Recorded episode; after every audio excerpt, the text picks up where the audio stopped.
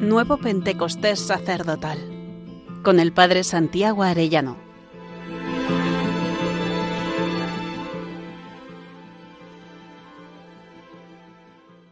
Vigésimo segundo día, última cena. Amistad o traición del sacerdote. En la última cena se confluyen el mayor amor y el mayor desamor, la mayor luz y las, mayor, las mayores tinieblas. San Juan nos dirá los amó hasta el extremo. Eh, San Ignacio nos dice en grandísima señal de amor. Y al instituir la Eucaristía se nos dice cuánto he deseado comer esta comida pascual antes de padecer. Pero también 1 Corintios 11 nos dice Jesús, el Señor, la noche en que era entregado, en que era traicionado, cogió pan. Cuando sale Judas se dice, era de noche, al salir era de noche. La luz del mundo vino a este mundo y las tinieblas no quisieron recibirle. Era la luz verdadera que ilumina a todo hombre, pero el mundo no lo recibió. A cuantos lo recibieron les da poder de ser hijos de Dios. Y tanto Judas como Juan tienen un papel ejemplar. Judas significa la humanidad que desprecia a Dios estando con él como el hijo mayor de la parábola que acaba vendiendo a Cristo. Hay dos momentos decisivos en la tradición ya en Cafarnaún, un año antes, Jesús habla del pan de vida en Juan 6 y dice que uno de vosotros se ha hecho diablo. Jesús tuvo que aguantar a Judas durante un año. Es verdad que es el momento en que después de explicar que hay que masticar su carne, presencia real, los discípulos empiezan a marcharse, ¿no? Y quedan los apóstoles, dice, ¿también vosotros queréis marcharos? Y Pedro dirá, solo tú tienes palabras de vida eterna. Eh, Judas se ha hecho diablo, está ya pensando en la traición. Primer momento, Jesús Eucaristía. Segundo momento, la unción en Betania que meditábamos ayer. Judas protestó y se afianzó en la traición. La beata Ana Catarina Emmerich cuenta cómo era Judas, era de natural activo y dispuesto, pero esas buenas cualidades topaban con la avaricia, la ambición y la envidia, pasiones que él no se esforzaba en combatir. Se ve que Judas hacía milagros, dice, ¿no? Que resucitaba muertos, que curaba leprosos, cuenta esta mística. Y sin embargo, este detalle de amor le escandalizó porque no amaba. Hay tres detalles de amor de Jesús con Judas en la última cena. Cuando uno se mete en ese pasaje de la pasión, ¿no? Uno de vosotros me va a traicionar, dirá. Pero el primer detalle es el lavatorio de pies. Jesús se pone a lavar los pies a Judas. El segundo detalle es que mojó el pan en su plato. Era un signo para los judíos de predilección, es un gesto de amor.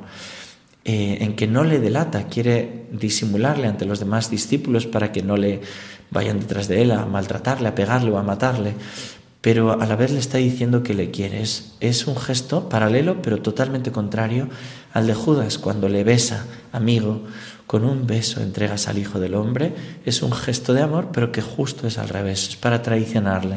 En cambio Jesús es un gesto de amor para no delatarle, sino para atraerle. Dice que le besó cariñosamente, ¿no? Un signo de traición. Y el tercer detalle, que es impresionante, según nos dicen los místicos, el mayor gesto de amor del Señor, que Judas debió luchar para no convertirse, es que Después del bocado entró el adversario. ¿no? Lucas 22, 14. Ese bocado, nos dice Ana Caterina de Jesús ofreció primero a Pedro, después a Juan la comunión, la Eucaristía, y a continuación hizo señas a Judas para que se acercara. Judas recibió el sacramento en tercer lugar, pero las palabras de nuestro Señor parecían huir de la boca del traidor y volver a él. Esa visión me perturbó tanto que no puedo describir mis sentimientos. San Pablo en 1 Corintios 11 dirá, el que come mi carne y bebe mi sangre sin discernir, come y bebe su propia condenación. Es un tremendo sacrilegio, ¿no?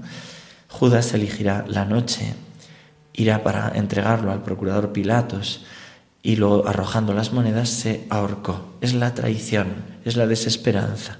El cardenal Robert Sara, arzobispo de Conacri, dice, desde el primer día pedí compartir mis comidas con todos los sacerdotes de la diócesis que trabajaban en las oficinas.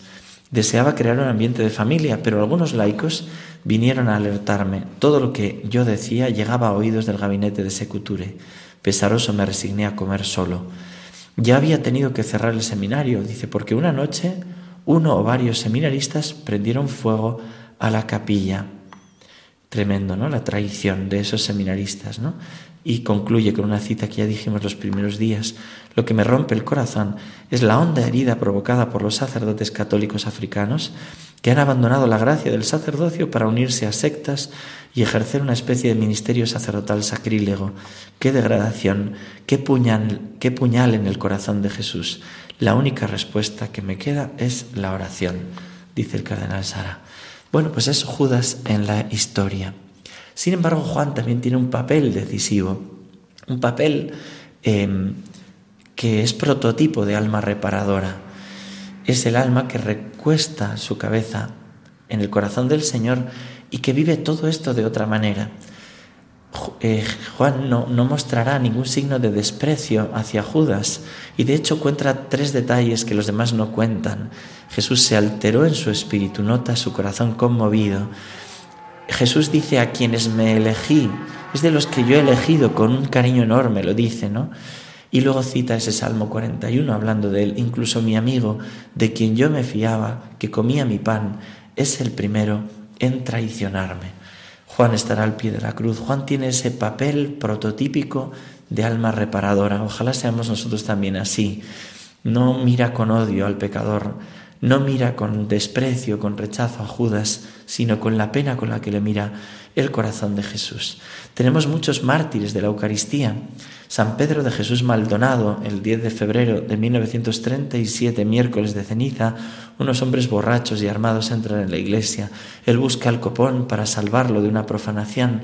Al final empiezan a golpes con él. No suelta el copón, pero finalmente de un golpe en la cabeza cae, eh, perdido el conocimiento, y uno de aquellos matones coge la Eucaristía, ¿no? las, todas las formas que había, se las mete en la boca, cómete esto, tu última comunión. Así moría este santo. También el padre Janos Brenner salvó la Eucaristía. Le pidieron una unción de los enfermos, fue y era una trampa. Le dieron 32 puñaladas, pero él apareció muerto guardando con fuerza el Santísimo Sacramento y quizá el más reciente sea el padre Jacques Hamel, el 26 de julio de 2018, dos hombres armados con cuchillos lo degollaron en su parroquia en Francia, tenía 86 años.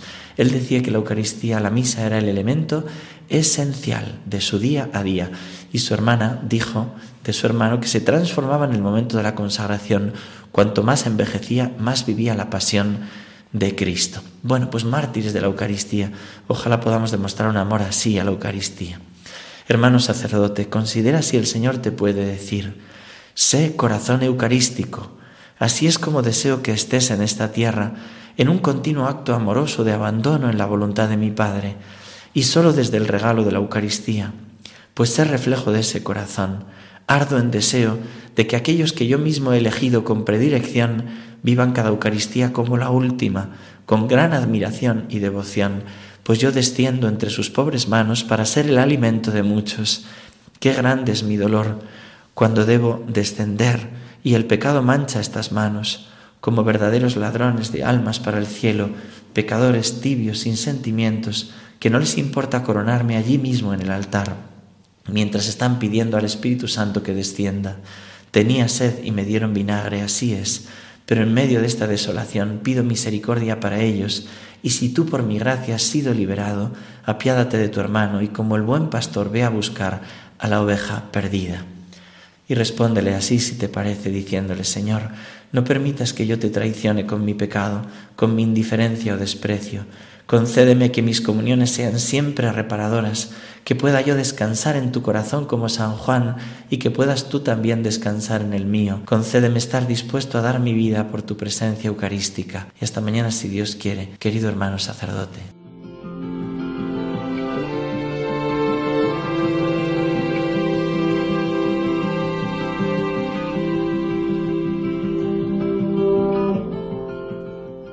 Nuevo Pentecostés sacerdotal con el Padre Santiago Arellano.